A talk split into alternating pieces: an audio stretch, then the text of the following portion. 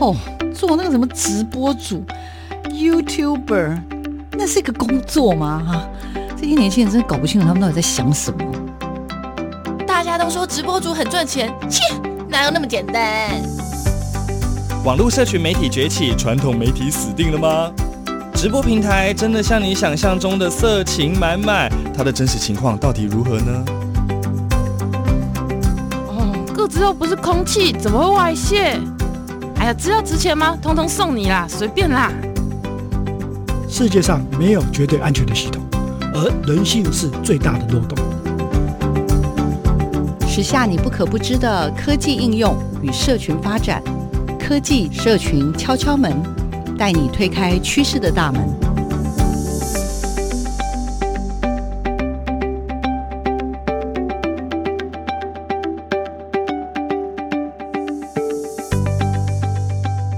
欢迎收听。科技社群敲敲门，我是主持人小花老师。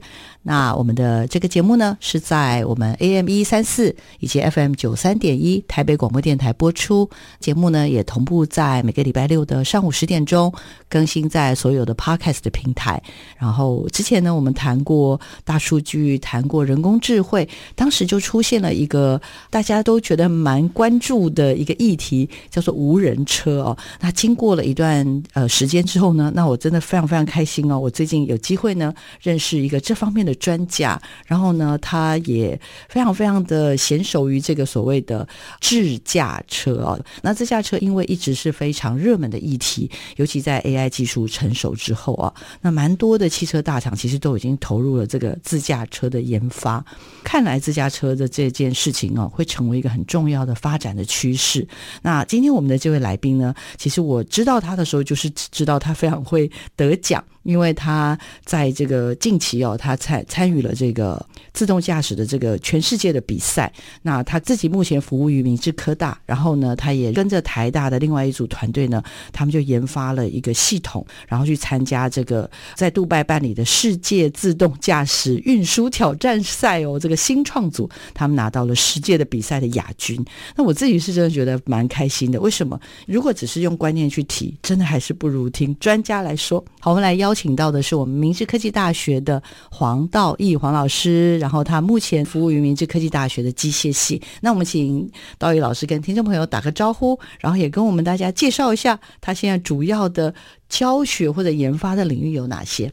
主持人大家好，我是明治科技大学机械系的黄道义。目前我们所接触的都是以车辆为主的一个系所。那长时间来讲，我们对于学生的未来的就业职场，他的技术来讲，投资了相当的精力，训练出来学生在就业的时候可以达到很好的一个技能，让他有谋生的一个能力。嗯嗯。但是科技的进步，大家都很清楚，现在很多的车辆已经开始进入到所谓的智慧化。嗯。所以，我们在这几年下来的话，开始去建立所谓的智能车、自驾车的这样的一个研究发展。是因为我们之前有做过一个专题，找了那个资策会很厉害的长官来，就是讲讲讲讲到最后，大家说，哎，那 AI 到底有什么运用？然后他讲了很多很多，大家说好像我们只有对无人车比较好奇。然后没想到，哎，隔没多久呢，我就在一个场合里面有机会认识我们呃黄道玉黄老师，所以我就很兴奋，而且其实我已经偷偷的亲自去到老师的实验室去看。就之前知道老师做这个自动驾驶的这些设计啊，什么这些，其实不只是自己做做研究。甚至可以去参加世界级的比赛，所以我比较好奇是老师，你你要不要先帮我们定义一下无人车、智慧驾驶的智驾车，或者是自己驾驶的自驾车、智能车什么这些？哦，好多好多好多，要不要先帮听众朋友稍微简单的定义一下这些东西到底是什么？好，好，其实早期你在开车的时候，嗯，当你接触到所谓的自排车的时代，那它已经有所谓的智能的概念。自排车就是以前是要那个怎么讲，一档、二档、三档、四档，那后来就是自动驾驶的话，其实就是什么 drive 打在低档就自己会动，然后什么 R 就是退倒档倒档嘛，对吧？然后基本上就是只有这些的，就不用这边手哦，我知道手排手排车就对了，是不是？在自排车的时代，它就已经是智能车的一环。嗯，那现在开始进步的更多，所以各位应该在。某一些广告词、广告的车辆上面听过，现在有所谓的自动帮你做路边停车、倒车入库的这样的一个车子，甚至呢，在更之前，各位应该有听过，我在倒车的时候，等快要碰到物品的时候，它就有警示音出现。其实这些东西它就归类于有科技的产品加注在里面的时候，它提供给我们的使用者更多便利的一个操作。嗯，所以呢，最近这一两年下来，各位应该会听过有所谓的自动跟车的系统。前面有台车在行走，你只要设定好，你后面这一台车，你就可以安心的稍微分心一下是没有问题。它会帮你追随着前面的车子的行驶的轨迹，帮你去做这部分的车辆的运行。嗯嗯，这个就是所谓的自动跟车系统。自动跟车。再来的话，还有一个叫做自动刹车，应该很多人就会使用到。你在高速公路行驶或者市区道内行驶，尤其现在台湾的环境，道路环境会比较复杂，常常会走走停停。有些人来个不小心，前面急踩刹车或者停等的时候急踩刹车，你不小心就会从后车撞到前车的一个情形。嗯、有几乎常常看到，对对不对？反应不及，砰就上去了。那现在的话，自动刹车系统它就可以从这个地方帮你做一个协助。当你在操作的时候，紧急的情况下，它可以帮你把刹车启动，让你驾驶者不用踩刹车，它自动帮你把车子停下来，嗯，嗯，确保它的行车安全。是，这个都属于自驾车的一环。嗯，但是刚刚有提到说一个无人车，又有人称它自动驾驶的车辆。那无人车的话，就是它希望是里面可以不需要人，它可以直接借由相关的资讯系统，包含所谓的高精地图，再来。嗯我的 GPS 的定位，再来我相关的一些感知器，从我的 3D 雷达、我的毫米波雷达去做这部分的一个侦测，在安全无雨的情况下，或者路况它可以控制的情况下，它可以把它的车子从起点到目的地。可以可以做这部分的自动的运行。嗯嗯，好，老师，那我要问两个问题，因为从上次到你的实验室去，你就开始出现一个专有名词叫高精地图。然后上次我实在不好意思，因为人太多了，我就不好意思举手问。这个等一下请老师第一个帮我们说一下什么叫高精地图。等一下呢，我要再问你的是关于那个最近台湾也有进来的一款车子，就是很强调叫做什么插电的那种 T 开头的那个，很厉害的那个品牌。然后最近呢又。朋友跟我说：“哎，那个车子，它其实就是可以启动无人驾驶的这个系统。所以好了，等一下呢再问。先问一个老师，什么叫高精地图？先跟我们讲一下好了，让我这个你知道吗？就是高精地图的话，事实上我们在侦测的时候，自动驾驶车辆我们会要求它的安全性。高精地图就所谓的它的精确度，会比我们一般各位现在手上都一把手机。”嗯，对。常常你要去哪里的时候，就会自己打开它的地图去做导航，Google 地图啦，什么地图啦，对不对？精是精细的精，精细的精哦，精细的精。所以我们现在看到的 Google 的地图或手机里面的这些地图，它不是高精地图，不是高精地图要精到多精啊？才叫精？大概会定义出来，大概精确到三到五公分，或者三到。十公分左右哦。那如果各位长时间使用的是 Google 地图或者其他的导航系统，有些人常常会遇到一个问题，就是说它好像会有点点漂移。对，漂移的定义就是它从这个点，它会漂移了十几公尺、二十公尺，甚至更高的一个情形下。嗯。所以曾经各位在新闻媒体看过有人好像导航导到一半。跑到了其他不该跑的地方，凤梨田是类似像这样。我之前有经验，就是倒到凤梨田里面去了。是，那如果是自动驾驶车辆的话，我们的精确度要求要相当的高，嗯，因为这台车如果被你导航的误导，或者 GPS 的定位，或者地图上面有一点点的瑕疵。那搞不好就会发生很大的意外，嗯，所以我们在使用的时候一定进行到所谓高精地图的一个搭配。所以就一定要有这样子的所谓的刚刚讲的比较精细精密的地图，然后才能够让我们的所谓的智能车或者是自驾车、智驾车呢，它才能够比较精准一点。是，不然怎么有办法无人呢？对不对？如果不精准，就不能无人啦。这件事情就很大条喽。好，OK，好，那谢谢老师帮我做这个名词解释，因为这几年吧，就是一。一直有人在标榜，每次讲到这个什么呃环保啦，或者无人车等等。那之前我其实，在那一集节目为什么会问到这个问题，也是因为呃刚好在呃那时候的过年前后，家里有朋友从国外回来，那就说哦，他们在这个加拿大的时候啊，有一次出去玩怎样回来，因为有什么原因就启动了无人驾驶，那竟然他可以一路开高速公路，然后甚至下高速公路，然后开到。他家的家门口，我那时候想说，这也太厉害了吧！到底现在是怎样啊？那我们台湾的无人车做不到吗？然后我们看到老师带学生出去比赛，也很厉害呀。所以老师真的做得到吗？这个来讲是做得到，但是我们就要启动相当多的一些管理机制，甚至我们的道路环境要做很多的一些规划跟调整。嗯，因为台湾的道路设计会稍微比较有一点点。需要去讨论的，因为台湾的道路可能弯路的部分会特别的多。嗯，弯路啊，弯路，就是说跟其他国家比起来，我们的路况比较怎么讲？比较复杂，变化比较多元一点，对不对？再加上台湾的话，有一个很多的特殊的一个景象，就是道路很多的机车，嗯，所以台湾的机车密度的话，在世界是排前面的。嗯，所以我们都很清楚。在开车的时候，很多旁边就会有机车的骑士，相关的用路人就会从我们旁边呼啸而过。嗯嗯。但是呢，如果我们的安全的间隔没有办法确保，那在自驾车的部分，它就会有一些所谓的异常的信号，因为他认为我的反应时间、我的反应距离。如果有一点点不足的时候，它会启动所谓的安全的措施。嗯，那自驾车的安全措施的话，我们的定义，安全就是就是把车子停止下来。那如果他在台北市区行走的时候，忽然间有很多的车子、机车啦，甚至行人啊，或者脚踏车从他旁边呼啸而过的话，那他要一启动安全的措施。一紧急刹车或者紧急停车的行为的话，嗯，那乘坐在上面的乘客。可能就会受到一些一些惊险，嗯，这个是我们不喜欢看到的，我们也不希望它发生的，嗯，所以台湾的用路环境目前可能要启动所谓自驾车的话，都会在所谓的特定的场域或者是特殊的道路上面，专用车道上面去做这部分的行驶。那也同时呼吁我们的用路人，在科技的进步底下，我们开始要慢慢跟科技做一些整合。如果日后有看到一些自驾车，的车辆在路上行驶的时候，嗯，你应该可以跟他 say 个 hello，但是要保持一定的安全的间隔跟距离。嗯嗯嗯。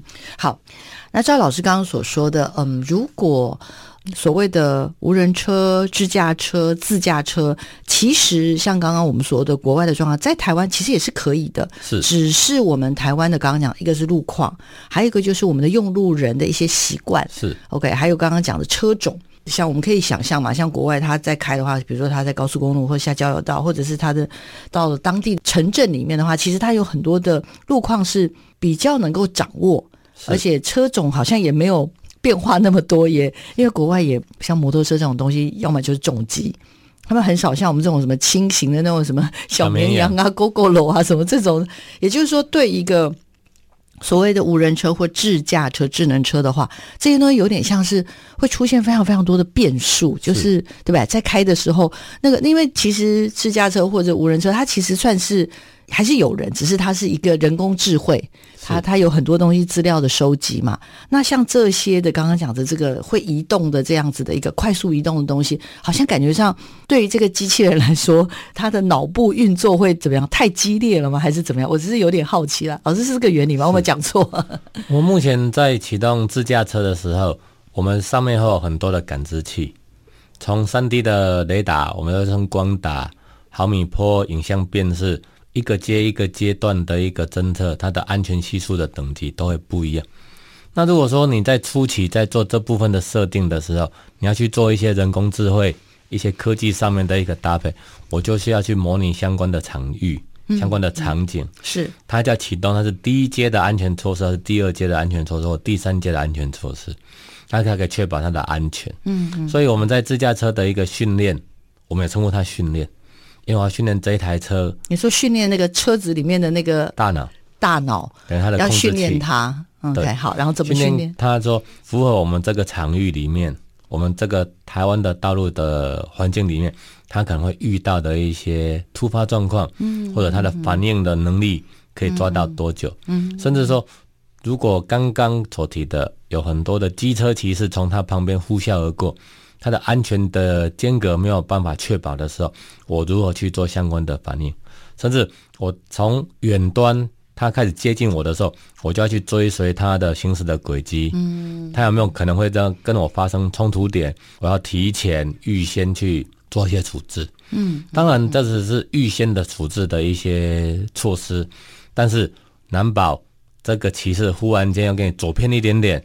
那超出它的计算的速度的话，那就容易发生这样的问题。嗯，那就可能真的会有遗憾，甚至大家会开始不信任这种刚刚讲的无人驾驶或者是智能车，就是等于是说对这个服务或者对这样子的一种车种，就反而是怎么讲不能接纳了。是，那不能接纳，其实会变成我觉得这样的发展，这样的科技发展，本来是希望能够服务人类，甚至带来更大的安全，可这样感觉上好像在安全上没有帮助，反而有点倒退了，对不对？是。OK，那我们之前其实跟听众朋友聊过，就是当时我记得我们谈人工智慧的时候，是谈到那个就下棋，好，就是那 AlphaGo，是。因为 AlphaGo 其实后来就很厉害啊，他打败了那个世界棋王，而且根本就是那种非常悬殊的比数，就把棋王给，然后把那个百年来的棋谱，那根本就是彻底的打败了，所以就会觉得其实。这所谓的人工智慧啊，然后或者所谓刚刚讲的那个大脑啊，它其实应该是很聪明的，可以有很快速的运算，可以掌握很多的讯息。可是照刚刚老师讲的，好像看来运用在我们汽车这样的或者运输这件事情，好像它的变数还蛮多的，对不对？是因为高科技产品来讲，以自驾车，它是一个机器，嗯，所以它的大大脑经过我们的训练。它的车辆的上面的控制的电脑，经过我们相关的训练，跟给它相关的一些大数据。对。但是它现在在一般的道路行驶的时候，它所面对的是万物之灵，人，嗯嗯、人的变数很大，而且它的速度也是相当的快。对。所以，如果是两台车有在发生并行的时候，嗯嗯，嗯一台车是自驾车，一台车是人骑乘的机车。这一个骑士，他忽然间可能脑袋想了什么东西，忽然间跟他的行驶的轨迹忽然间变换了之后，嗯，那他本来他的左手边就有一台自驾车，对，但是这一台机车骑士他忽然偏左的时候，他可能就会造成。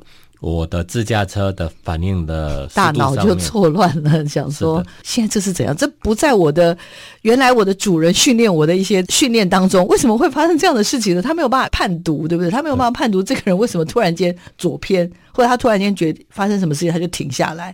那对这个自驾车来说的大脑其实是很困难的，对不对？是。那所以目前我们现在在开发另外一个，就是从我们的道路上面，嗯。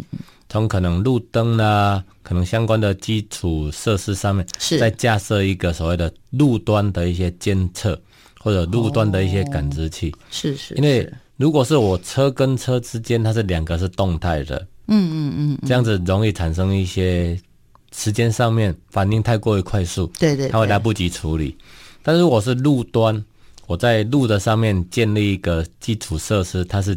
不动的，嗯，他从静的去看你这个动的，他的处理的时间跟反应的能力就会比较稳定一点点。嗯嗯、所以我们的自驾车目前就会在搭配所谓的路端的相关的设施，嗯，从路端去监测完，它马上就有五 G 及时传递、低延迟的这样的一个效能通信的技术，它马上抛送给我们的电脑，车子上面的电脑，车子上的大脑，对。他马上就可以去做你这部分的反应，提供你安全的处理的方式。嗯嗯嗯。所以这个是一个很大的一些开发的一个计划，更多的努力的尝试。也就是说，好，赶快帮听众朋友再稍微整理一下，就是说，呃，无人车、自驾车、自驾车、智能车这些东西，其实只是针对。这个车子，或者是这个所谓的，而且这个车子有小车、中车、大车哦，然后它有不同的功能。那我们现在想到，像我刚刚讲的 T 这个品牌的车子，其实基本上它是比较小型的啦，哦，小型的车子。可是现在我们刚刚讲，不只是车子本身，它有个大脑要思考。像刚刚道义老师有提醒，就是说，其实也可以透过一些设计，把一些所谓的怎么讲，比如说在路口的红绿灯，就路灯啊，或者是就是有一些固定的东西，我们在上面。加一些感应的装置，或者有更多这种所谓的增强功能，提供更多的资讯给这个正在移动的会思考的车子的话呢，那看来就是它会有比原来更好的一种判读状态的一种可能性，可以这样说吗？是的，好，它的能力会变强。他才会变得更厉害，因为什么？因为不是只有他自己强，包括他周边又提供了更多的资讯给他，让他变得更强大，可以这样说嘛？哈。然后我也知道，其实道玉老师之前啊，不管是出国去比赛拿到全世界的这个银牌，其实我觉得还有一个也很重要，就是。呃，因为之前我在查找老师资料，然后也很谢谢之前我们的 很可爱的受访者立方老师啊，他其实也有传一些老师的影片给我看。我说哇，太厉害！就是其实国外的这种无人车，其实在台湾现在也已经开始在运行，而且是在呃道玉老师的算是协助之下，然后也在。现在特定的园区里面也开始进行了这种无人车，而且它不是小车哦，它是比较大的车，它是可以运很多人的车子，都开始在走嘞，我真的很吃惊。跟听众朋友讲，抱歉，因为我还没试。采访完这一集之后，不久我就要去试了，试完再跟你们报告。但是我想先请老师跟我们介绍一下，就是当时怎么会想要做中型的运输车，载很多人呢？其实我们当初的设定来讲，是想要服务更多的人。嗯如果以小轿车来讲，它只是服务特定的人，但是呢，我们觉得说，如果我们的量体可以放大一点点，智慧运输来讲，应该是未来的一个趋势。它可能会有不同的一个思考点。有人讲说，大众运输可以节省相关的能源啊，台车子出去的时候，它可以帮助更多的运量的一个提升。所以我们的团队就想说，那我们就做一个中大型的车子，可以服务大家。所以我们才从大型车的载具去做这部分的开发跟设计。那目前我们去杜拜参加比赛那台车，现在是把它调整好。这个车叫什么名字？我听说有个名字的，是不是叫做五 G 智能车？去杜拜比赛叫五 G 智能车。我们目前是在林口龟山那边的长庚养生村，从山上到山下。去做这部分的巡回的一个车辆的试运行的活动。嗯，嗯，那主要的服务的对象的话是长庚养生村那边的长者，他们从 A 栋到 C 栋，C 栋到 A 栋，因为它两端的距离大概会在一点几公里左右，而且是一个上坡跟下坡的环境。嗯，那些长者的话，如果他从 C 栋要到 A 栋去办理一些事情或参加一些活动的话。如果请他从山上走下来，虽然是一点几公里可以运动，差不多十五分钟左右的路程，但是是一般人，是对不对？但如果是长辈，而且又有上下坡，是的，可能所以蛮辛苦的。那个养生村那边的长官就觉得说，这个应该可以去做一些服务的项目，嗯，嗯，嗯，而且让当地的住民他可以享受到这个高科技的一个活动。嗯，那事实上的话，我们在这一段时间去试运行，从去年的十一月到现在，试运行过的这段的长时间的时候，当地的长者给我们很高的评价。去杜拜参加比赛的这个五 G 智能车呢，回到台湾之后，也一直在想要怎么样去对应到真实的世界嘛，对不对？因为我们发展了一个真的还蛮厉害，然后也很得到世界的认可的这种创新的服务。那到底这创新服务要怎么样对应到这个社会，甚至有所普及？可是看来看来，普及这件事情，它其实还是需要有一个场域去，就是试营运啦。是，那长庚的养生村，它刚好有这样的一个环境。所以就把我们的这个五 G 智能车呢，在二零二零年的十一月就开始在那个养生村里面的一栋跟一栋之间移动。好，那我很好奇，老师，第一个就是这个车种，因为刚刚你讲了，因为一般我们真的现在听到的无人车都是小车，那你现在讲的这个东西其实有点像是一个比较中大型的，所以这个车一般来说是可以坐多少人？然后它大概是一个什么样的一种？运作的一个逻辑，我真的还蛮好奇的，可不可以跟听众朋友先有一个基本的概念？这台车的话，是我们跟台塑集团、台塑货运那边借来的，你在我们长期合作的时候所搭配的一台的量产的车子。我们有一台是中大型的客车，嗯，一台是中大型的货车。哦，是好。那客车的部分的话，是我们去参加杜拜比赛，所以里面的装潢，当初为了符合。比赛的一些目的，我们把它设置成一个智慧的行动办公室，所以里面是豪华座椅、总裁级的座椅，里面还有那个加热装置，哦，还有按摩椅，哦，所有的是属于八项的电动椅的装置。那里面还配备一个六十寸的电视，它同时会展现出来我们在试运行的相关的车辆上面的资讯跟相关的一个路况的一个显示。嗯嗯。所以这台车的话，目前在养生村服务那些长者的话，我们最多可以坐到七个人。嗯嗯。但是豪华的座椅，所以很多的长者坐在上面，都觉得说：“哇，怎么这么舒服？”当熟丢来呀！是是是，因为我们设定的说，行动办公室就是。你现在的工作的场域可能是很大，那如果你在这个地方去巡视厂区的时候，我是自驾车的设定，你只要相关的人要去视察的人员坐在车子上面的时候，它就可以启动简报的模式。嗯，你可以远端去做简报，但是车子就从目的地开始走走走走走，出发点出去开始走到目的地的时候，这个可能会有几十分钟的一个路线。那你在这段时间就可以听人家去做这部分的简报。你到达会场的时候，你就可以直接去做一些。视察的动作、访视的动作，嗯，不需要在那个地方停留太多的时间去听人家做简报哦。所以，我们当初的设定是以这样子的概念，也就是说，不浪费时间，下车之后还要进到一个会议室听简报。其实，在车上就等于是一个简报室的概念，然后到下去就直接看看看，然后回来又再继续，是这样的概念在设计。没错，哇塞，也太猛了！但是呢，我真的刚刚非常的好奇，请问我下次啊，就下了节目之后，我就想要去试乘，我要去哪里？登记呀、啊！我要去哪里跟大家申请？说我想要试乘，因为其实台北现在也是，我有三不五时会看到一些招牌，就想说哦，什么凌晨的几点到几点？我们现在那个无人车、无人公车还是无人什么车要演练什么等等，所以就是多半可能听说都是得要登记啦。所以我们如果要试乘，你刚刚说这个总裁级的这个智能车、五 G 智能车啊，我们要是去哪里登记？有需要登记吗？我们的这个活动的话，不需要登记。我们只要在养生村的几个定点，嗯，你可以随时就可以去那边做搭乘的动作，哦、不需要预约，不需要登记，哦、不收费。目前我们在服务那些长者的时候，事实上那个座位数是够的。那如果是各位想要去搭乘的时候，你可以跟着那些长者一起。搭推荐大家或许可以试试看哦，因为我真的觉得很多事情就是听是一回事，真正去体验那就完全又是不同的世界。好，那老师接下来呢，我真的就很想要替听众朋友问一下这件事情，就是关于老师后来跟台大的团队一起组成研发自动驾驶的卡车哦，然后获得这个所谓的杜拜的世界自动驾驶运输挑战赛新创组的亚军，是大概在三年前左右哈。那个杜拜，他们为了要举办下一届的那个世界博览会，嗯，所以他们一直想要做所谓的智慧上面的运输的一个议题，所以那个时候他们想要把世界博览会把它建立起来，那他就开始邀约说，可能在几年后，无人车应该是一个很大的一个议题，他就创办了这样的一个比赛，而且邀请是世界的一个团队。比赛的时候，它分为所谓的企业组跟新创团队组。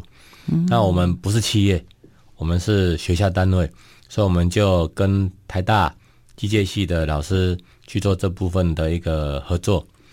所以呢，我们就开始想说，哎，我们要去跟人家比赛，我们有很多的技术要去开发，甚至要有一些资助的单位或者协助的单位。后来我们又去找了台塑货运。台塑货运是 OK，他就说：“哎、欸，你们做这个发展是不错的，而且我们主要的议题，我们不做小车，我们直接都做大车，从大货车、大客车的角度，因为它才可以提供比较多的业务的服务，不是只有小轿车，它只是给个人去做这部分的服务项目。但是我们要去比赛的话，他要求这个新创团队，所以我们要共同创立了一个新创的公司，叫做 iAuto。”那他目前也是进驻在明治科大的育成中心里面，因为我们学校的育成中心，它对这种新创团队的服务跟相关的一些诶协助来讲，它出了很大的力量。嗯嗯嗯。所以这个团队我们建立起来的时候，就开始每个月就会进行一次到两次的会议，从技术面上面啊，或者相关的要去比赛的一些办法上面去做一些的琢磨。杜拜他办这样的活动来讲，它总共起来有大概设置了二十几道的题目。嗯，那题目就是要求你去做克服的动作，还要验证你的自驾车能不能符合他们的规范。比方说，你有没有所谓的闪避道路中的障碍物的能力？你的停车的稳定性，你的换挡的稳定性，转向的稳定性，等等等等，甚至他还有说你在什么样子的情形底下，人因为自驾车目前的等级，它需要有一个安全服务的人员在上面，那你如何去做这部分的切换？因为如果你的车子忽然间出现异常的时候，你有没有办法在最短的时间内？把它的主控权回归到安全人员上面的一些操作，所以他这一连串去把这个地方规划出来，它的相关的题目。所以呢，我们在做的时候是带着我们的学生去做这部分的连接。那事实上，很多人常常问说：“哎，奇怪，台大的学生他是属于高教体系的学生，嗯，那明志是属于技职学校的学生，是两个怎么可以去融合在一起？”对啊，没玩 gay 小。刚开始一定会有一点点看法不同，但是我们后来跟台大老师在聊天，就是我们当老师的人要当起一个协助的一个工作，就当他们沟通的桥梁。比方高教体系的学生，他可能脑筋动得很快，所谓的科技上面的层次啊什么，对，他那个比较强。但是技职的学生，他的实作能力比较强。所以两个去接触的时候，刚开始的火花都是会发生。技职的学生会讲说：“奇怪，啊、他们怎么连这个那个螺丝起子或者哪些某些东西是比较不纯熟的？嗯，可能一个螺丝在锁的时候，技职的学生可能是三十秒完成，那可能高教的学生一分钟两分钟完成。高教的学生就会开始抱怨我们技职的学生说：奇怪，他某些东西怎么？”逻辑思考性会比较差，嗯，但是我们就在中间居中跟他们讲说，事实上这个是从以前的教育的思维是不同的，慢慢的他们就接受说，事实上这是互补，对，不是互斥，嗯，所以在社会的人员里面，在社会就业职场的时候，实际上我们会遇到很多的，这才是真实的人生啊，不是吗？是的，所以在这个磨合的过程到后来。大家在这个团队底下运作起来的时候，事实上能够这么好的成绩或者达到我们的一个标准，实际上要归功这些学生。是是，这些学生他们在比赛的时候，他们的中心思想、中心目标建立起来之后，给他很多的鼓励，也很多的资源给他，嗯，知道我们要做什么。他不是只是虚幻的。那如果我们给他一个目标，给他一个愿景之后，他们在做的时候，他们就会有冲劲。是，那在两个不同的体制底下磨合出来的学生，事实上他们会很珍惜。嗯，后来我从比赛回来的时候，我跟学生他们聊天，他们说：“哎，老师不错呢。”这一种的历练是可能。其他的团队是没有办法的。老师带他们去做了很不一样的尝试，因为老师带他们在三年前，呃，组把团队组成嘛，然后大家一起设定一个目标，就是哎，我们要来去参加杜拜世界自动驾驶运输挑战赛。那孩子们当然就是会从一开头的时候互相。你看我，我看你啊，搞不清楚你到底在想什么，然后啊，你到底会什么？这样，那但是在过程中去找到彼此之间的强项吧，是，然后互补。那我觉得老师作为一个表率，老师愿意做这样的事情，真的是非常不容易。而且我自己大概看了一下资料，就是在那一次的比赛当中，有二十七个竞争的队伍，而且老师最后还拿到了第二名，是我们东亚国家唯一入围的团队。那第一名到底在做什么？第一名是有比我们更厉害吗？第一名的团队是芬兰的团队。那我们觉得我们比较弱的就是在商业性的发展。那我们现在商业性的发展就是说，我们如何让它落地，如果让它有产品的产生。嗯，嗯，所以我们在规划的时候，事实上我们把相关的系统开始做到所谓的模组化。嗯，模组化的话就可以符合现在人家在对于大型车的一个实际操作上面。会有一个做辅助驾驶的一个系统，嗯，我们希望这个辅助驾驶如果做出来比较完整，因为我们会把安全性的考量列在首要。如果我们相关的车都完整的时候，就可以搭接在我们现在市面上所用的车子上面。嗯嗯，你的大型车如果在道路行驶的时候，忽然间有个什么特殊的状况，包含可能驾驶忽然间打个盹，或者方向盘稍微移动比较大的时候，或者跟车距离跟的比较近的时候。嗯我们要采取所有的预防的措施。嗯嗯嗯。那这样的发展的话，事实上我们会跟台塑货运做这部分的一个连接，对，希望可以达到所谓的商品化。那如果是这样，那芬兰他到底为什么拿冠军？我们为什么输他们？大概是怎么样的状况？我们大概去了解一下，就是说，芬兰的团队他们有把车子贩售出去，哦，已经卖掉了。对，他们的团队所成立的时间也比我们长，嗯，他们投资的人力跟资源。资源也比我们的多，嗯，但是我们秉持着就是勤劳朴实，把该做的事情把它做好，嗯，用最少的资源达到最大的效益，嗯嗯。有一组就是刚刚讲的，就是你在营运跟销售，人家已经得到市场上某种程度的肯定，可以这样说吗？甚至有人已经承诺要采购的，类似像这样的东西嘛？是的。哇，那我们当时其实还是在一个研发阶段。研发阶段，我们在之前参加杜拜的这个比赛所研发出来的东西，跟老师现在我们在养生村看到这个东西，其实是有很深度的连接喽。是的，没错。就是把那一台杜拜比赛的车子应用在养生村这个地方，嗯，所以如果各位有想要去乘坐的话，你可以感受到我们当初所设定的是给杜拜的那些高阶的干部或者是相关的政府要员，嗯，他去视察他们的场地的时候，或者工厂的时候。或者是他是要去某一个地区做一个拜访的时候，嗯、他可以坐的这种的自驾车。那老师，你可不可以告诉我们一下？那你去参加比赛，哪些分数超高的、啊？大家都觉得哇，这超棒的，一定有吧？大概有听到的是我们的车辆控制的稳定性，包含转向的控制的稳定，转向控制是的。这在过弯的时候，过弯道过弯道的时候，嗯、或者是转左转弯右转弯的时候，嗯，它的方向盘的控制的稳定性。哦，再来就是刹车跟油门控制的稳定性，因为现在我们的车子如果交给电脑去控制的时候，嗯，事实上人乘坐在上面，人的舒适度，嗯，会跟你的油门的踩放，如果瞬间踩了油门，油门踩的力量太大的话，你会有呈现比较大的晃动，嗯，人就会往后倾斜或往后倾倒，嗯，人会不舒服。那如果我刹车的控制不好的时候，急踩刹车的时候，人就会往前倾。那虽然你在车上有带安全带，但是你还是感觉到不舒服。对，所以它在评分的药箱里面有针对油门的控制的稳定性、刹车控制的稳定性，这个它都是一个很重要的一个指标。评审团他们在车子上面，在副驾驶座那边做乘坐，他跟我们的场域去做一个运行的时候。他从这个地方去观察我们的控制的稳定性，嗯，那他给我们的评价，觉得我们的这三个系统控制的都不错，甚至我们在过弯的时候，可以几乎跟人的转向，人在控制方向盘的转向是很一致的，嗯，不会有所谓的顿挫感。我们的这个技术的分数，事实上就还蛮高的。那我老师我很好奇，我本来以为比赛是要去杜拜比赛，不是啊？是他们来我们这边看我们的研发，然后来做评比，是这样子哦。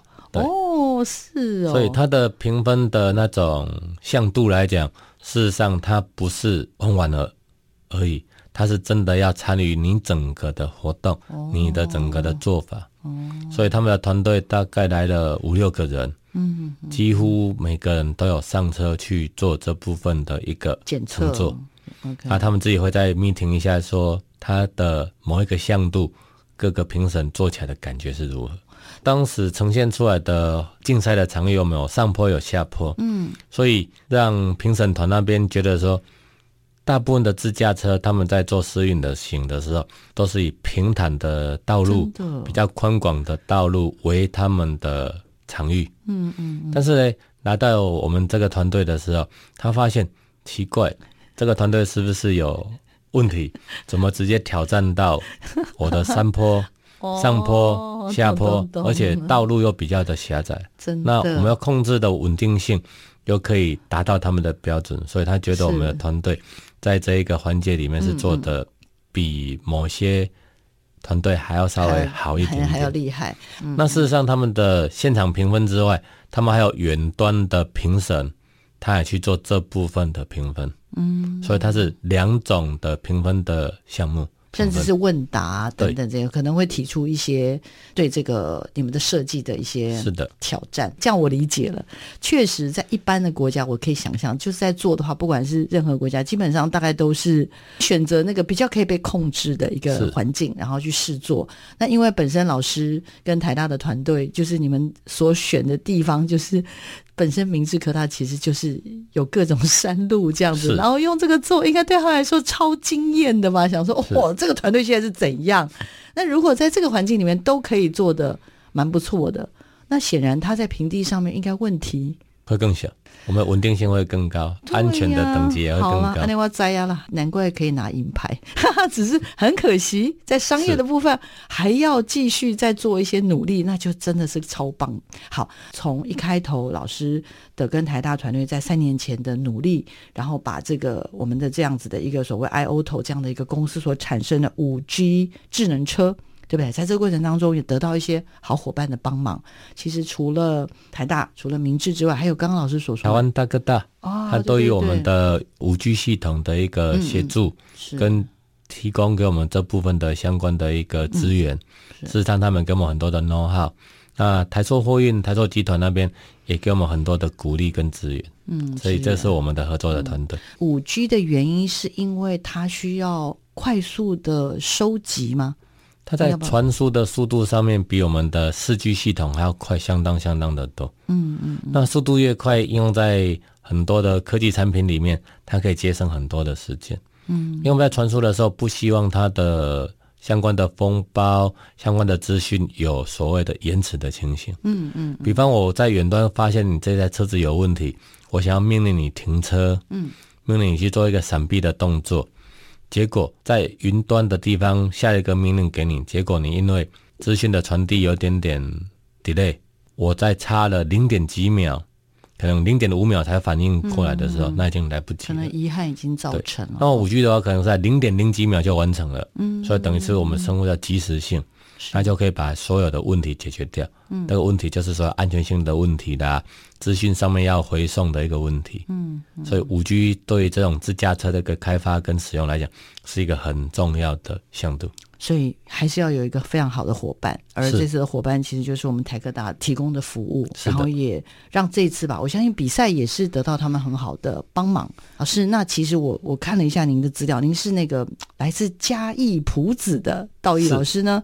其实他中间的求学就是一般的国中毕业之后，他后来其实有。这个军旅的历练，然后到后来成为这个汽车维修的一个真的非常专业的，本来是工作伙伴，然后甚至是后来就开始当教职。那一路以来，老师，我真的最后最后很想问你一题，就是你知道做研发这件事情，常常要忍受孤独，或者是甚至是被人家嘲笑，就是啊不会成功啦，有这样子的瞬间，或有这样子的阶段吗？其实自己的这个情形。一般的人遇到一点点挫折的时候都会发生。那事实上，我们在做这种自驾车的研发的时候，初期来讲，事实上遇到很多很多的需要去突破的点。那有这些人在讲说：“啊，奇怪，人家都玩小型车，你为什么要玩大型车？”我们的团队就是就在那边沟通讲说：“小型车就可以玩了啊，大型车所要遇到的一些难题会更多，为什么要玩大车？”嗯，但是我那时候小孩玩大车，老师玩大车。那我那个时候就提出，就是说大家都玩小车，我们要脱颖而出，或者跟人家做不一样的路，我们应该跟所谓的商业模式做一个连接。嗯，那商业模式的话，一般的商业团队他们要的是你如何帮他运人、运客、运货，嗯，那它的量体才会大，才可以达到所谓的服务的向度。嗯，所以我们那时候一讨论都觉得说，诶，这个的想法好像也合理，因为自驾车的话，它的发展的时程会很长。如果你只是服务比较小众的市场，等于一般个人的使用的车辆，那大概就是可以提供所谓的上下班啊等等等的一个使用，它的使用的时间比会比较短。那如果我们把它转换成是属于的公共运输。从运人、运客或者运货来讲，事实上它可以提供的服务的向度会更多。嗯，所以团队经过几次的会议之后，觉得说，诶，这样的想法也不错。因为如果我们把这个地方嘛连接起来的话，未来的服务的项目就会比较多，从大型的货物啦，或者是人群，或者是所谓的诶某一些的展场里面去做这部分的运行的话，那才可以得到比较好的一个量体。嗯，老师，你真的诶，从一开头研发到现在都没有。都没有被打脸过吗？我真的不相信哎，老师，因为你看哦像我，大家都觉得我很正向，但是我也必须承认，我就常常有时候会觉得说，他现在是怎样？为什么只有我这么惨？然后如果搞得放假四天都还要在每天都在研究室里面工作啊？真的没有吗？都没有那种？一定会有。其实，诶，人生的一种痛啊。为什么只是人生一个痛？有时候遇到的问题，一直想要去解决。但有的时候会越钻会越钻牛角尖，会卡在某一个细缝处底下。但有的时候我们就会想说，当你卡住的时候，你不解决还是不行。那你如果跳脱，事实上那种意志力啦，或者相关的一些鼓励的人员，也会出现在你的眼前。嗯，像我就蛮感谢我的母亲、我妈妈，嗯，跟我的老婆，他们事实上都给我很大的一个发展。那事实上，我们团队里面大家都是互补的。有时候遇到难题的时候，大家就是约一约，静下来，大家 meeting 一下，把你的难题、难度的地方提出来，大家一起讨论。所以，伙伴的一个建立或者伙伴的一个默契的培养是很重要的。嗯，那有一些比较心急的时候怎么办？我的个性就是睡个觉吧。嗯，或者就是喝喝咖啡，听个音乐，大概就可以稍微去缓和一些。嗯，那跟人的沟通事实上是一个很重要的。对，其实老师在尝试的东西是对我来说啦，我觉得是挑战了非常多不可能的任务。但是也因为在刀鱼老师的这样的分享当中，我觉得也是就是，呃，有时候做研发的人真的是这这条路是孤单的。真的是孤单，而且是辛苦的。可是我相信，在心里面总是有一份那样子的，不是只是坚持，应该是有一种关怀跟爱吗？这些事情，有的时候可能是对学生，有的时候可能是对这个社会。看来自己好像是有一点点那样的天分，不做啊也是可以啦，对吧？假日就放假啊，休息啊，做自己喜欢做的事情啊，骑骑重机啊，也是可以。是，但是为什么愿意把时间留来给？学生留来给自己喜欢做的事，甚至留来给国家，因为这感觉上开发出来，其实是可以造福很多的人。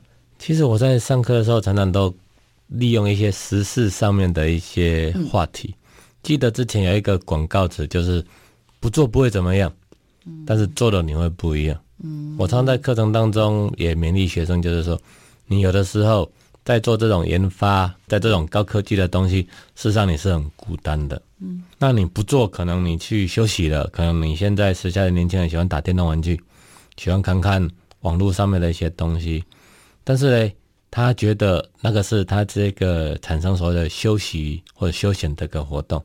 但我常常跟他讲说，你那段时间如果可以再拨多一点点的时间出来去做某部分的学习，事实上你就会不一样。那我带的团队，我们的学生事实上。有很多都是做长时间去做这部分的沟通，他们渐渐的可以接受这样的一个论调，所以广告词这一段是很值得鼓励给年轻人的。嗯，不是每次遇到事情就被打败了，就是或到一些挫折就失智了。事实上，这个都是可以去沟通的。是。那如果有年轻的朋友觉得这种所谓的自驾车、智能车的一个发展，你自己。很有自己的主见、想法，想学习的，也可以来跟我们团队做一个合作，可以把这个地方学习起来。因为未来可能是 AI 的环境，AI 的发展应该是会慢慢的越来越多元，它可以应用在各个种东西、各种的生活必需品或者相关的一个发展上面。嗯，非常欢迎大家一起加入我们的明治科技大学的机械工程系的汽车组，是这样吗？是的，没错吧？哈，是的。最后，老师，我想要拜托老师，呃，跟我们提一下您的五 G 智能车，其实现在已经从二零二零年的十一月运行，接下来应该还会有一些小发展。因为我很好奇，我会想知道，至少在未来的五年、十年、二十年，这辆车子或这样的服务，我是不是有机会可以用得到？我这人比较务实一点，老师可以跟我们分享一下大概的可能跟想象。我目前是在养生村去做所谓的封闭式场域的试运行。那这几个月下来的话，我们的稳定性跟整个的使用的一个评价都蛮高的。嗯，那我们现在想要进入到第二阶段，就是可以规划进入到所谓的我们定义叫半封闭式的场域。那我们希望说，半封闭式场域就是有一些的路段是可以跟我们的一般的道路做混流，但是我们我们初期是希望说，这个的混流的道路的距离不要太长，而且车流量不要太多。因为我们去收集相关道路的一个使用的情形，也让用路人可以了解哦，现在的道路上已经会出现类似像这样子的车子了。那大家互相学习，我们从 AI 的系统里面收集相关的大数据，去做我们系统的一个调整，再做我们的自驾车的一个训练。那如果这个半封闭式的场域也达到我们的预期的目标，包含大数据的分析。包含所谓的用路人的行为的一个分析，或者是我们车辆的稳定性跟可靠度的一个分析，整个加总起来，再做整合性的一个探讨之后，那我们未来希望可以直接做到所谓的开放式的场域，就可以跟我们市面上的所有的车辆，包含我们的汽机车去做这部分的一个混合，混合使用的话。虽然它可能会有潜在性的一个风险，但是我们也同时建立所有的用路人未来看到这种的智能车、自驾车在使用的时候，事实上我们要遵循我们所订立出来的相关的交通法规，因为法规的建立是让所有的车辆跟用路人规范在一定的共同的一个路权上面。嗯，那如果有人逾越的相关的路权，事实上它危险性就会提升。但如果大家都可以。符合相关的路权的一个概念的时候，用路人他就可以相对的安全。嗯，是好，感觉上，听众朋友，你我。以及身边所有的人应该都有机会用到哦，所以呢，我们最重要的事情呢，我觉得就是要给道玉老师啊，还有类似像这样的研发团团队更多的支持跟鼓励。所以也非常欢迎大家，就是如果你身边有年轻人对这一块也非常有兴趣，不管是 AI 或者是智能车的这样子的研发等等这些，我都非常非常欢迎大家有机会都可以去跟道玉老师做请教，他非常非常的热情。好，也请老师别客气，如果有任何东西你觉得哎，最近小王黄。老师，我真的很想要跟你的听众们分享一下，随时 call 我们，随时来我们节目跟我们做更多的分享。谢谢。我相信了，真的真的非常需要很多的心知，那也我希望有机会呢，也可以跟更多的青年伙伴、不同的世代去做一个交流，好吗？是，OK，谢谢，感谢听众朋友持续对我们的广播节目以及 Podcast 节目的收听，我们下次见，拜拜，拜拜，大家拜拜。